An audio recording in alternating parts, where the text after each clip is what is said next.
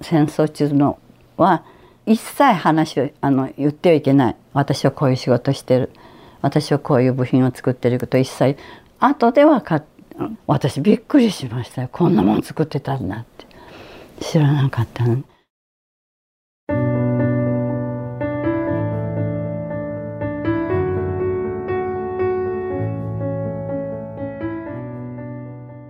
朝日新聞の木田光です、えー、今週はシリーズで10代の若者たちと戦争についてお届けします。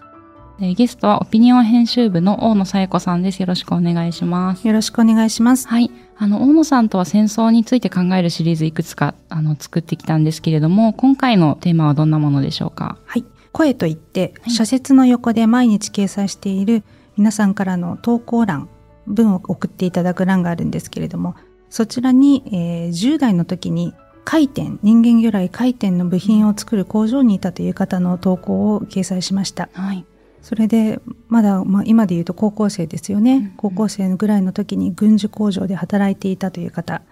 その方々がどういうふうに毎日を過ごしていたのかっていうことをお伝えしたいなっていうこととあともう一つはですねあの自分たちの学校の先輩その方の歩みを追体験したという方々がいらっしゃいます。うんで、実際に、あの、軍需工場に働きに行くだけじゃなくて、学校に工場がやってくるっていうようなこともあって、うん、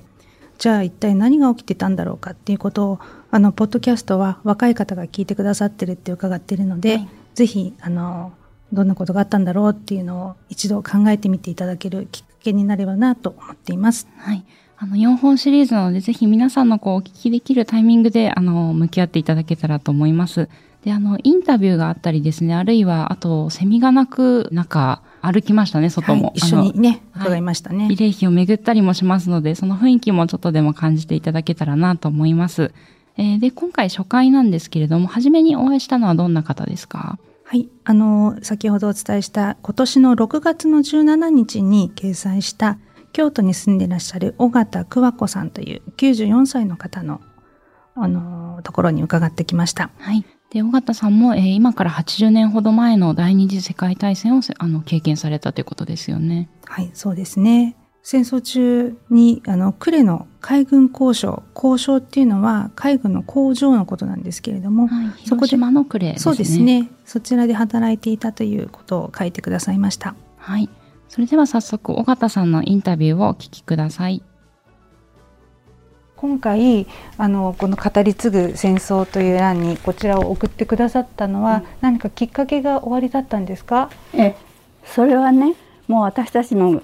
学友たちはもうほとんどがもういないんですよ。はい、昨年ねずっとあの、まあ、郵便でいろんなことを掛け合ってた女学校時代からの親友が突然亡くなったんですね。でも私が話し合う人がいなくなっちゃった、うん、誰もいなくなっちゃったんです。そんな時にあれは4月の記事でしたかね。出ましたよね語り継ぐ、はい、それを読んだ時にふっとなんか書いとかなきゃいけないんじゃないかしらって、うん、ね友達ね亡くなった友達がねもう私たち話すことできないんだからあなた生きてるんだから書いてよっていうなんかそんなものを感じたんですね。今まではもう全然そんなこと思わなかったんだけどはっと思って私の生きてる最後友達の声をね送ってみようっていう、私のっていうよりも友達のねあの思った思ってる声を投稿してみようっていうそれですね。初めて書いてくださったんですよね。朝日新聞にはね初めてです。えー、1944年の秋尾形さんは同級生たちと共に列車に乗って広島呉の海軍交渉の宿舎に向かいました尾形さんたちの他にもですね愛媛や香川、もちろん広島県内からもですね、学生さんたちが集められていたということです。お家を離れて行くわけですよね。うん、お家の方は何とおっしゃったんですか？覚えてないけどね、うん、家の者たちもきっとね、あお国のためにこの子たちをね、まあ、送り出すっていうことだったんじゃないでしょうかね。そしてね全て寝具衣類日用品お小遣い全て親が準備したんです。お布団も持ってた。も。まあそれは先に送ってね、えー、で私が今はっきり記憶に残ってることが2つあって一つは出発の日。自分が何を持ってたかは覚えてないんですよね。だけど臨時列車、うん、臨時列車でね浜田発の。でもうね保護者たち父兄たちがねもう本当に鈴なりのようにね 駅に送りに来てた。昨年亡くなった友達にね「私たちあの時何線で行った?」って言ったらね覚えてない覚えてないというよりも見てないわけでしょ見えなくなって、見えないし。何線で行く？とかねこうしてああしてってそういうこと一切聞かないからだけどまあ一番近い線で行っただろうとは思うんですけれどねで広島まで行って乗り換えたかどうかもわからない呉線でで吉浦っていう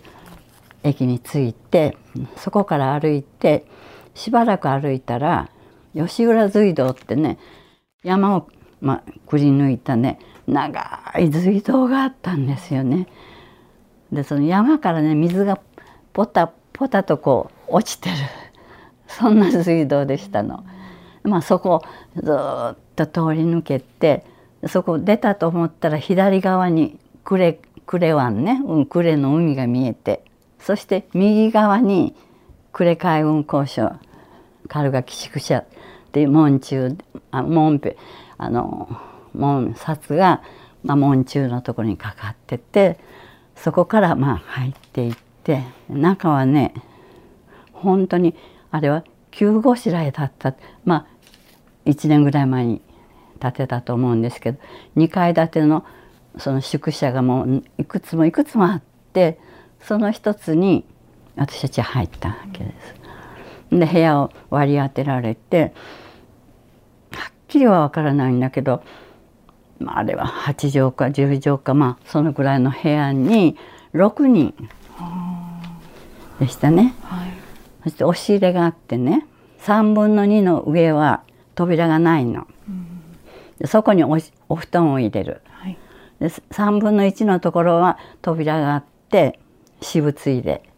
そういうふうになってます。そしてあのほら会議の時に使う長いテーブルってあるでしょ。それの座るのね。座る。そういうテーブルが一つだけ置いてある、まあ、そういう部屋でしたね。でその日からもう海軍の生活に入るわけ。であくる日の朝ね海軍は全て5分前なんですよ。だからあのあの当時は拡声器拡声器でね「起床5分前」ってで放送されてそしたらもうみんなパッと起きてそれからがねお布団はねきちんと畳んでよ隅がきちんと合わなきゃいけない6人が6人の分が。それきちっとそれ枕はここ。っていうふうにねあのまあ時たま先生が点検に来ますの。あの引率した先生がね先生、ね、4人ぐらいいらっしゃいましたからね、うん、点検に来て雑な入れ方してたらダメ。本当にピチッピチッとこう 揃えて入れるでまあ私物着ではね自由でしたけどね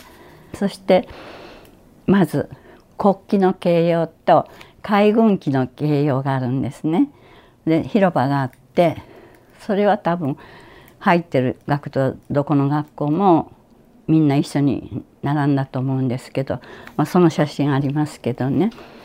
でまあ国国旗と海軍旗に海軍式の敬礼っていうの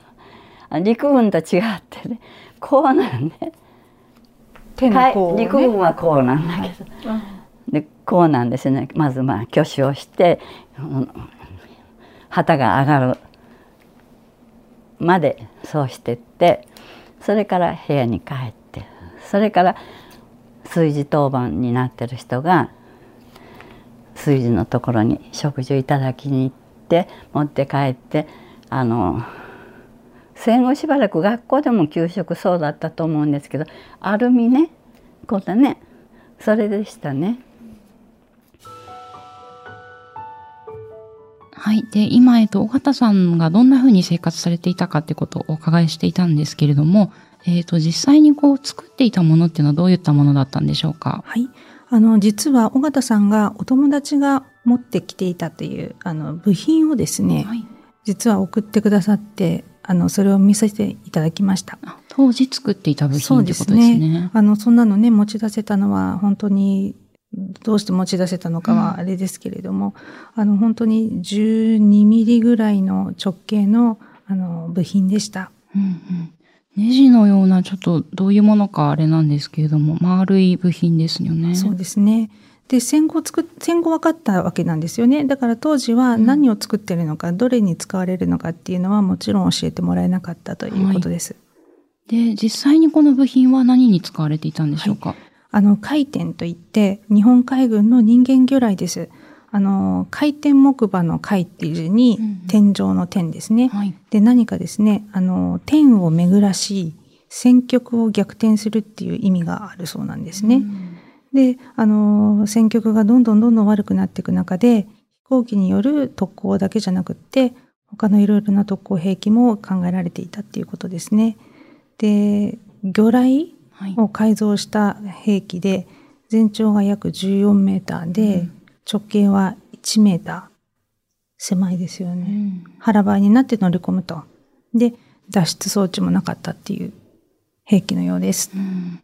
これに、えっと、人々が入って、えっと、出陣してお亡くなりになっている人も多数ということですよね。一、ね、人で乗っていくんですね。うんうん、あとですね、呉の海軍交渉は戦艦大和を作ったところなんですね。うん、で、とてもとても大きなあの工場ですので、やはりあの空襲の標的になります。はい、で、何度も空襲を受けて、うち1945年の6月22日には大きな空襲を受けています。で、何百人も亡くなったということです。では、この様子を尾形さんの目線からお聞きください。お仕事っていうのは、うん、その仕事がね、はい、まあ最初はもう現場でね、はい、あの旋盤のところでゴーゴーとなるところでね、ああ本当にね戦争のためにねあの働くんだっていう すごく、まあ、そういう緊張して厳しいんですよ。すごくあのその前に検査があってね箸で大豆をねつまむ。それがちゃんとつまんではできるかどうかっていう、まあ、一応検査ですよね。そういうものもあってでも各クラス全部仕事が分かれたわけです。だからああいう時はねあのあの時戦争中のは一切話をあの言ってはいけない。私はこういう仕事してる。私はこういう部品を作ってること一切後で分かっこの人だって70年以上経ってから私びっくりしましたよこんなもん作ってたんだって知らなかったの、やはりそれだけ大きな東洋一っていうね言われてるところだからあの狙われることもあったわけですよね。もちろんそれは1月2月は多分警戒警報ぐらいだったと思うんですけどもう3月からはもう本格的な空襲が始まったんですよ。だから2月ぐらいの初めぐらいまではまだねちょっと寮の話にちょっと入るけどあのまだ寮の中ではほっとして。あの軍歌ではない歌をね 歌ったりまあおしゃべりをしたりそうでしたけどねまあ決定的なのは6月22日の呉交渉と軍港の軍艦ねに集中的な大爆撃があったことがもう決定的にまあ後で聞いたことですけどそれがまあ日本の海軍の壊滅の大、まあ、最終的な段階だったんだっていうふうに聞きました。その時は22日は作業されてたんですか？もちろんしてますけどね。それ9時にね空襲警報になったのもう仕事して間もなくね警戒警報が出たかどうか忘れたけど空襲警報空襲警報すっごいね あのまあの拡声器でね工各工場にもうねすぐ退避せよっていう放送だったんですよ。もう本当にその時はなんかすごかったと思うんですけどでも準備してるからすぐ防空頭巾かぶって非常袋 それでそのね呉はねちょっとこう丘のようになってるね。そのちょっと中腹のところに横穴防空壕がいくつも掘ってあったんでで行員も学徒も女子挺身隊員もそこへ避難する、まあ、全ての人がそうではなかったでしょうけど私たちはそこに入っていく。それが私たちの工場の次の次いくつか工場があるわ大きなね。そこの横をともう全速力で走ってその丘の上に上がってあのその横穴防空壕に入るんですね。で防空壕の入り口に分厚いコンクリートでねあの爆風よけしてあるんですよ。まあ、そこで中へ入っていって間もなくもうねそれあのね集中爆撃ですからねあの爆撃機が大型爆弾を落とすの。で、ね、いくらあの横穴防空壕の中に入って体を沈めあの低くしててもその音ね落ちる落ちる時の落ちた時の音っていうのはあれはもう心の底まで響いてるそして振るんですよ防空壕は。地震みたいに、うん、それは後で分かったの。は私たちの防空の入った前の工場がやられた時なんですね。だからだったかもしれませんけど。振るんですよ。だけどねもうその時感情がもうなくなってるっていう。感情が過死状態っていうかね。怖くないの。あもう私たちのつ僕が潰れるかなとかいう気がするんだけど怖いとかね。あどうしようとか。全然思わない。妙に冷静な感じ。冷静じゃないもう必死でじっとしてるって。だけど怖いとか。死んだらどうしようとか。もうそんなことはもう思わない冷静ではないですよ。大緊張してたと思いますけど。とにかくあ怖いとか泣くとか。もうそんな感情は出てこないそしてねあの時は2時間近く空襲があのね入れ替わり立ち替わり来たらしいんですね。後で聞いたらね。大型爆撃機が大型爆弾それもねアメリカはねもうちゃんとかあのか知ってるわけです。どこに何がある。どこに軍艦がどの軍艦がいて工場はこことこことここを狙う。狙う工場も決めてたんですね。だから私たちの水雷部は残ってましたけどね。解除になって外に出てみたらね目の前の工場がないんですすごい大きな穴が開いてねちょっと煙が出てるんだけどないの。大きな穴だけ。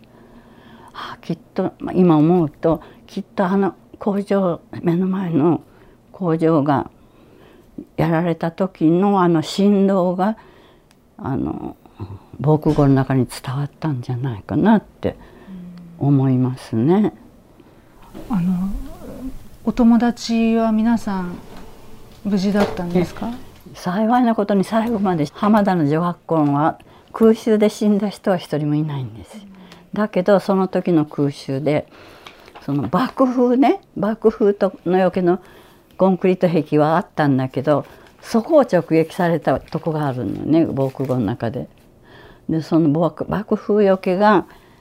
直撃されると防空壕の入り口つあの埋まっちゃうわけです。でそこで亡くなった学徒それから工員女子挺身隊員そういうのはもう何百人もいたたまたま私たちのところが潰れなかったっていうことですね。7月とか8月の頃っていうのは、うん、何も考えなかったんじゃないかしら。とにかく今日は起きて働いてっていうね。もうその日その日のその時間その時間で生きてる、うん、そして空襲があれば、もうその時私たちが死ぬ、うん、だから6月22日の後ね、はい。はい、私たちはあの爪を切ってね髪の毛ちょっと切ってねそれを遺品のように家に送りましたね。それってもう兵隊さんと一緒ですね。一緒ですね。で後で帰ってきもう戦争が終わってあの家に帰ってきた時時に母がねあれを見た時にねもう涙が止まらなかったって言いましたそれでねそれまで私何とも思わなかったんだけどそんなに親にはね衝撃だったんだっていうことを思いましたね。あの爪と髪の毛を見た時受け取った時はもう涙が出て涙が出て止まらなかったって言いましたね。このように寮と交渉を往復する毎日が続いていきます。それでもその中でも尾形さんたちが勉強する機会、学ぶ機会っていうのを守ってくださった先生がいらしたっていうことです。呉に行く時はね最初4人、はい、1人だけ男の先生、あのその4人の中の最初は男の先生が1人国語の先生でね。その先生がね私たち、まあ、とにかく工場に行って帰ってきてもう粗末な食事を食べてっていうそんな生活してるのを見てね。学生の本分はが勉強することなんだよっておっしゃったんですよ。だからね何かしなさい、そうおっしゃってね和歌その当時和歌って言って今短歌って言ってる。和歌か俳句ね、それをみんなで作ってみたらどうかって提案してくださった、はい、そしてまあ、そういうことに熱心な人もいるわけですからみんなもう作って出すだけです。うん、そしたら誰があの選考したか知らないんだけどまあ入選するわけです。でそれでザラバン紙にね書いてでそれを閉じてみんなに配ってくれる。そういうことを始めましたね。でその提案してくださった先生がね学生の本文は勉強なんだよっていう。それよくあの先生おっしゃったなと。そうですね。でもね間もなくねもう一回行って2ヶ月足らずで招集令状が来てね。もう帰帰られましたねでその後しばらくして若い女の先生が変わってこられましたね。そうですかでも今でもあの先生のそのねあんな中でもねなんか生徒に対して何か言ってやらなきゃいけないっていう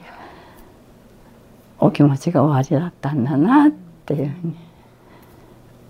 思っています。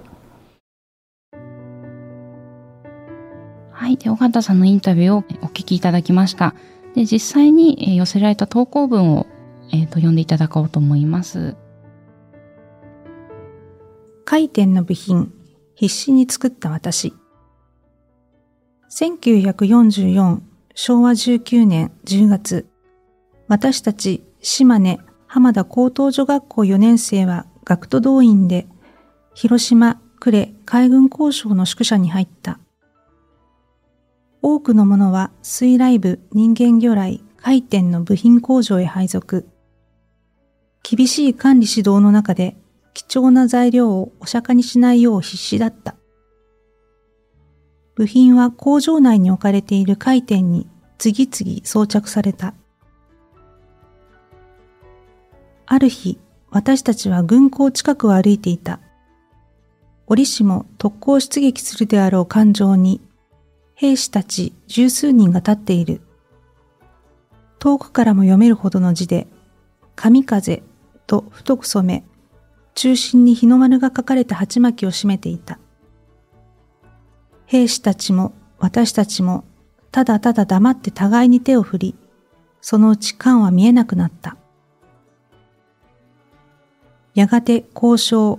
軍港停泊中の軍艦への集中攻撃で、大型爆弾が嵐のごとく投下される日々が始まる。私は最後まで戦って死ぬそう教えられ、恐怖や死者を悼む気持ちを失っていた。だからこそ、今後は教育と外交をしっかりしないと立ち行かないと考える。78年前を繰り返してはいけない。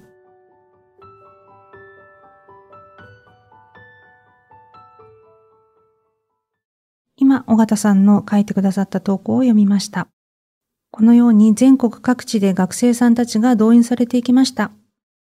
各地の工場に派遣されるだけではなく、学び屋が工場になる場合もあったんです。その一つ、東京の自由学園を訪ねます。今回ご登場いただくのは自由学園資料室の村上民さんです。よろしくお願いいたします。よろしくお願いします。村上さんは普段はどのようなお仕事をされていらっしゃるんですか？はい。えー、私はあの自由学園のあの様々な教育活動の記録、えー、自由学園のアーカイブスを整備している仕事をしています。またその整備するしたものを活用するという点で、あの教育にも関わっているということになります。あの、今回、あの、事前に、えー、投稿を読んでいただいているんですけれども、あの、こちらに書いていただいた尾形さんは、あの、高等女学校の4年生の時に、島根から呉の方まで寮に入って、運輸工場、交渉ですね、で働いていたということなんですが、この投稿をお読みになって、どのように思われましたか？はい。学徒勤労動員というのは、やっぱり全国、あの、どこの中等教育、高等教育においても戦争遂行のために学校教育が中断されて、そして仕事に関わることになっていたという、その共通の経験というものが、まあ、あるわけですけれども、その一つ一つが一人一人の学びの中断でもあるんだけれども、でもここの中に自分は一生懸命このことをやろうとして、えー、失敗しないようにとか、あの、またこれを役に立つようにということを、あの、一生懸命やってたっていうことを読みまして、当時のその子供たちが、中断というだけではちょっと一言で言えないような、あの、その人たちにとっての、あの、学校生活、えー、青春時代というものが、こういうこと、ところに現れているなと思いました。で、実際に突撃特攻鉄と突撃するであろう人たちにえ出会ってしまうっていうことをちょっとあの読んでやっぱり作っている時に何かを作っている時にはあのその先まで十分こう想像しないできないところもあるかもしれませんが自分がやってることをもうその生身の人間をそこにあの見るっていうような経験っていうのはどういうものだったんだろうというふうにあの思いました。で互いに黙って手を振って、えー、見えなくなったっていうのはやっぱり自分たちが一生懸命やってるっていうこととその先にあるものっていうののこう楽さといいますかそういうものを言葉はあの十分そこであのたくさんは語られていませんけれどもそういうところに学校生活としての学徒勤労動員の大きな矛盾というかあの裂け目みたいなものをちょっと感じました。学徒勤労動員というのは1944年にもう通年動員というのが始まって、大体あの終戦時には340万人の方々が動員されていたっていうことをきあの記録に残っています。それであのこちらの学園からも皆さん大体何年生の方々が、あの、学徒勤労動員にこう派遣されていたという形になるんでしょうか？はい。えっと、あの、中学研は、あの、中等教育で、えー、全部で7年間の中等教育だったんですけれども、上級生の方から動員が始まっていて、で、最終的に中学1年生以外は全て、まあ、学校工場も含めて、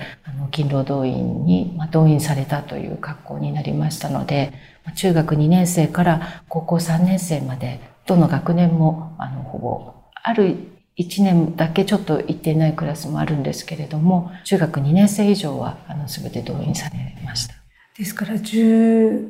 歳、14歳。14歳以上ですね。はい。ですよね。本当に今では本当に想像できないようなことが起きていたわけですね。はい、そうですね。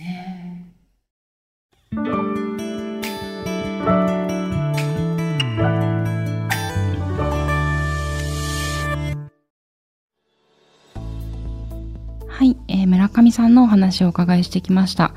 そして、えー、次回の番組はどんなテーマになりますでしょうか？はい。実際にですね、この自由学園に木田さんと二人で伺っていきました。はい、その様子を踏まえて、実際にじゃあどんなことが起きていたのかというのを案内して現地で案内していただきました外を歩きながらの雰囲気を皆さんにも味わっていただけたらと思いますで、えーと、本日ご紹介した投稿欄の声についてご紹介お願いできますでしょうか？はい。社説の横で毎日掲載している朝日新聞の投稿欄声についてお伝えします、はい、あの本当に皆さんが飼ってらっしゃるあの犬や猫の話から、うん、あの世界情勢まで皆さんの思うことを500字程度にまとめて送っていただいています、うん、その中でもですね語り継ぐ戦争ということで偶数月の第3土曜日に、まあ、原則として、えー、偶数月の第3土曜日に掲載しています。でこちらはですね実際にその時を生きていた皆さんからお寄せいただいているものです。でもう一つですねあの皆さん聞いていただいているような若い方から、うん、あの実際に広島に行ったとか沖縄に行ったとかおじおじいちゃんおばあちゃんのお話を聞いたとかそういったことを寄せていただいているのは平和のバトンという名前でこれは原則として奇数月の第3土曜日に掲載しています同じようにまあ大体500字ぐらいにまとめていただいてでももしあのまとめきれなかったらあのそのまま送っていただければ、あのこちらでお手伝いしますあの朝日新聞デジタルのオピニオンの欄から投稿フォームに入っていただくとあの送っていただくこともできます。あの、こちらの番組の概要欄の方にもリンクを貼っておこうと思いますので、ぜひご覧いただければと思います。よろしくお願いします。えっ、ー、と、語り継ぐ戦争っていうのは、えー、デジタルサイトの方でも特集があるんですよね。そうです。朝日新聞デジタルの中に、あの、声、語り継ぐ戦争という特設サイトがあります。あの、例えば、あの今回でしたら学徒勤労動員ですとかあと戦時中の学生さんの様子とかあるいはもうあの千人針あのこう皆さんがお腹に巻いていったっていう千人針っていったような、あのそういうキーワードであの投稿これまでの投稿を検索していただくことができます。今までに1700通の方の投稿を、あの収録しています。で普段の紙の投稿では写真が載せられないんですけれども、うんこの特設サイトですとあの皆さんが貸してくださった写真をそのまま掲載していますので例えばあの軍事郵便あの検閲のハンコが押してある軍事郵便あの戦地から家族に送ってきた大事なものですよね、うん、そういったものも見ることができますのでぜひあの検索してみてください。お願いします。はい。こちらもリンクの方に貼っておこうと思いますのでぜひご覧ください。朝日新聞ポッドキャスト。朝日新聞の木田光がお届けしました。それではまたお会いしましょう。